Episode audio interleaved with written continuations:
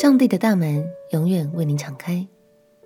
朋友平安，让我们陪你读圣经，一天一章，生命发光。今天来读诗篇第一百篇。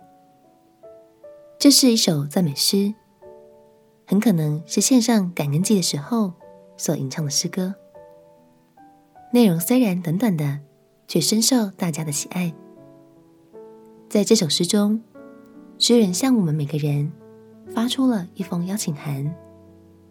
他邀请普天下的百姓们一起来向上帝献上欢呼与赞美，甚至还邀请我们走进上帝的庭院。让我们一起来读诗篇第一百篇。诗篇第一百篇：普天下当向耶和华欢呼，你们当乐意侍奉耶和华，当来向他歌唱。你们当晓得耶和华是神，我们是他造的，也是属他的。我们是他的民，也是他草场的羊。当称谢进入他的门，当赞美进入他的院，当感谢他，称颂他的名，因为耶和华本为善，他的慈爱存到永远，他的信实直到万代。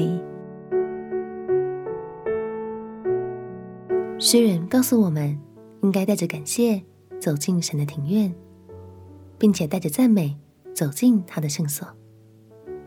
因为神的圣所有完全的圣洁，人本来是不能随意靠近的。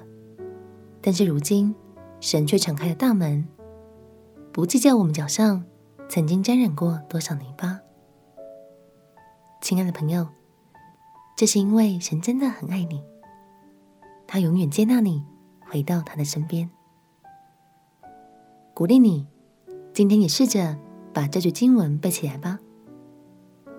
当称谢进入他的门，当赞美进入他的院，当感谢他，称颂他的名，我们起来祷告。